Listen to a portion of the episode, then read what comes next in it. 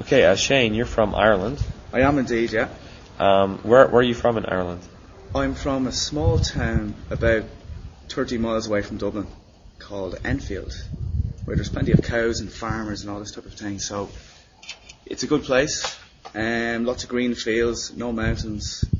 Um, a very small town, you know. I'd say there's about probably 2,000 people living there. Oh wow. But I actually live outside the town, so I live, you know, I've got sort of a bungalow house, um, sort of far away from the town. So that's where I'm living. Well, that's where I was living. I was living in Dublin though, um, the capital. But I'm originally from about a sort of rural towns, you might say. Okay. Um, what's the best thing about your town?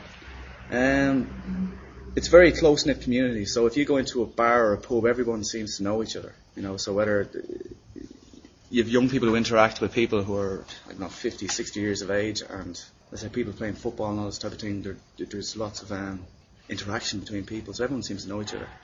Oh, cool. Thanks, Shane.